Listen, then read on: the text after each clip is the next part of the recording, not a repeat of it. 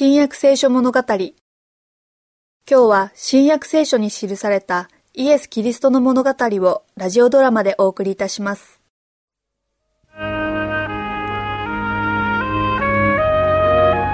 マリア、気分はどうだい？とてもいいわ、ヨセフ。本当だね。もちろんよ。もう少しだね。ええ、ヨセフ。もう少しよ。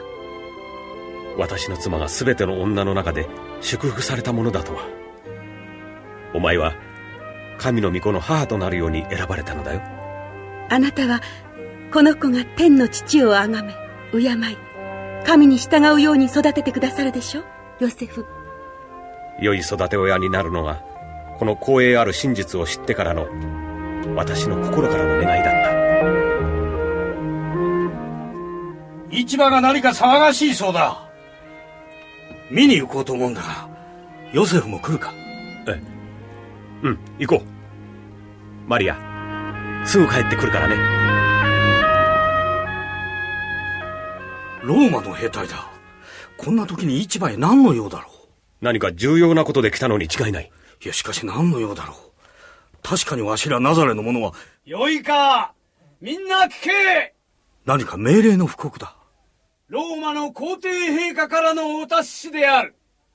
ローマの皇帝である我カエサル・アウグストは、ここに次の通り命令し布告する。すべての者は直ちにその父祖の地へ赴き、その地において戸籍の登録をせよ。以上急いでマリアに知らせなければ。お触れが出たんだ。行かなければ。ベツレヘムへですか？私たちはダビデの家の出身だから、ベツレヘムへ行かなければならないのだよ。ずいぶん離れているわ、ここからでは。ナザレに残るというのかね？そうしたら、お咎めを受けるかしら？かもしれない。あちらへ行ったら帰れないかもしれませんね。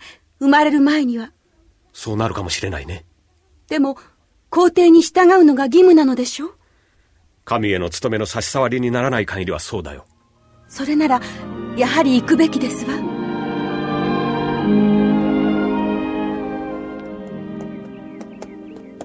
マリア、気分はいいかね？ええ。でも少し疲れたわ。何もしてやれないのが残念だよ。でも、明日はベツレヘムに着くだろう。ベツレヘムではどこに泊まるのですか？そのことは特に考えていないが、宿屋か友達のところにでも泊まれるだろうよ。ベツレヘムに知り合いはいないと思うけど。誰か泊めてくれる人はあるさ。お前の体を見れば。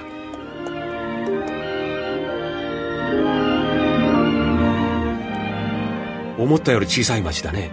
でも人の多いこと。私たち同様、戸籍の登録に来た人たちだろう。ところで、気分はどうだね？疲れたわ。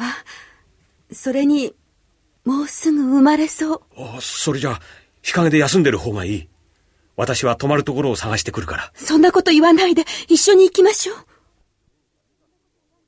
今、預言者ミカの言葉を思い出していたんだが、メシアはベツレヘムで生まれるであろう。確かそう予言しているのだよ。そうよ、ヨセフ。それもあと2、3時間で。あの家さ、かなり大きいし、神の御子がお生まれになる場所が見つかるだろう。ちょっと行ってくるよ。泊まるところ？もう友人や知り合いでいっぱいでさ、旦那。知らない人じゃとてもとても。妻に、じきに子供が生まれるんですよ。ダメダメ。おあいにくさま。私の妻が。そんなこと関係ないよ。ダメダメ。とんでもない。ダメだね。やだやだ。あそこならよかろう。部屋を取ってくるからね。宿屋もダメだ。どこか見つかるまで、この通りを進むしかない。町の端から端まで来てしまった。それでもダメだ。信仰を失ってはいけないわ、ヨセフ。神の御子がお生まれになるのですもの。神様はきっと場所を見つけてくださいます。そうだ。私も信じてるよ、マリア。あの宿屋に戻ってみよう一番見込みがありそうだからさっき言ったでしょどの部屋もみんなああこの方が奥さんですか？そうなんですよいつ生まれるんです？もうすぐなんですはあ、そういうわけなら何とかしなくちゃな。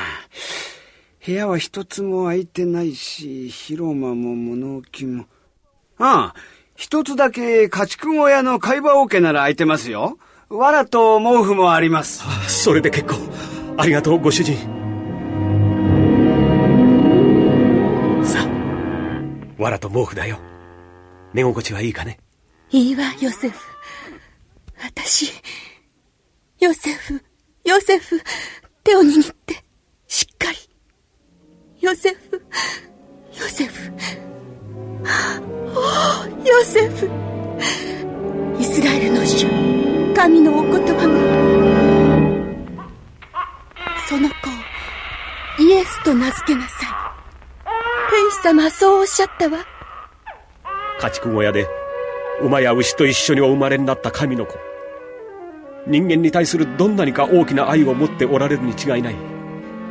わざわざこんなところで人の姿を取られたのだから。神の愛。